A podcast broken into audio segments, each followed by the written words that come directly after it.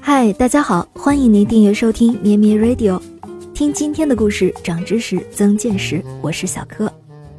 今天是八月十二日，有一位物理学家诞生于一八八七年八月十二日，他的名字因为和一种动物微妙的关联而变得玄妙深奥。他就是奥地利的物理学家薛定谔。你可能不知道薛定谔，但你一定听过薛定谔的猫。著名的薛定谔的那只猫到底是什么？猫和物理学又有什么关系呢？这里啊，要先从薛定谔到底是谁说起。简而言之，薛定谔是一名物理学家，他的最重要的成就就是在量子物理学方面，他是量子力学奠基人之一，发展了分子生物学。在物理学方面，薛定谔建立了波动力学。由他所建立的薛定谔方程是量子力学中描述微观粒子运动状态的基本定律。它在量子力学中的地位大概相当于牛顿运动定律在经典力学中的地位。一九三五年，薛定谔提出了一个有关猫生死叠加的思想实验。他提出这个实验的目的，主要是想尝试检验量子理论隐含的不确定之处。这个实验是怎样完成呢？薛定谔设想，在一个封闭的匣子里，有一只活猫及一瓶毒药。当衰变发生时，药瓶被打破，猫将被毒死。按照常识，猫可能死了，也可能还活着。毒药瓶上有一个锤子，锤子由一个电子开关控制。电子开关由放射性原子控制，则放出阿尔法粒子，触动电子开关，锤子落下，砸碎毒药瓶，释放出里面的氢化物气体，猫必死无疑。而原子核的衰变是随机事件，物理学家所能精确知道的只是半衰期，即衰变一半所需要的时间。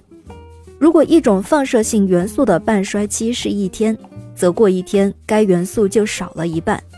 再过一天就少了剩下的一半，但是物理学家却无法精确的知道它在什么时候衰变，上午还是下午，只能知道它在上午或者下午衰变的几率，也就是说，猫在上午或者下午死亡的几率。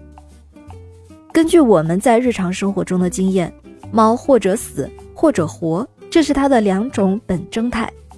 如果我们用薛定谔方程来描述薛定谔的猫。则只能说它处于一种活与不活的叠加态。我们只有在揭开盖子的一瞬间，才能确切的知道猫到底是死了还是活着。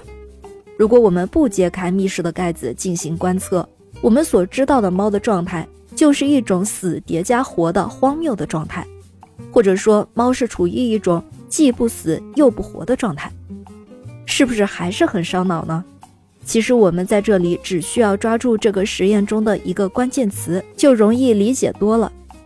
这个关键词就是观测。我们如果进行观测，薛定谔的猫就是一种确定的状态了，对不对？用通俗的话来讲，薛定谔是用猫来形容一种定律。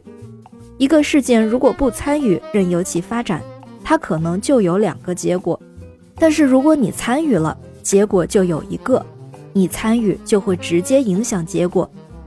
再说明白一点，薛定谔的猫之所以会出现，是因为在物理研究领域中存在这样一种讨论：人们对一个粒子所处的状态进行观测之前，这个粒子有多种状态；在对粒子状态观测结束后，我们会得到一个准确的结果：这个粒子状态到底是怎么样的？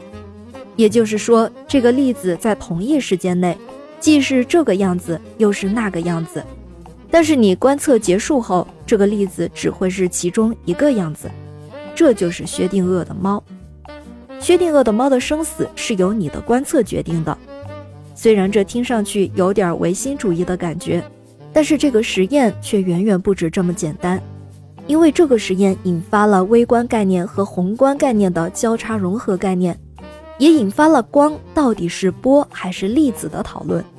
甚至是多世界诠释，也就是平行宇宙学的猜想和讨论。这个问题到今天仍然没有找到答案。其实，薛定谔的猫存在于我们身边各处，让我们带着爱思考的大脑一起去寻找吧。感谢您收听今天的故事，我们下期再见。咩咩 Radio 陪伴每一个今天。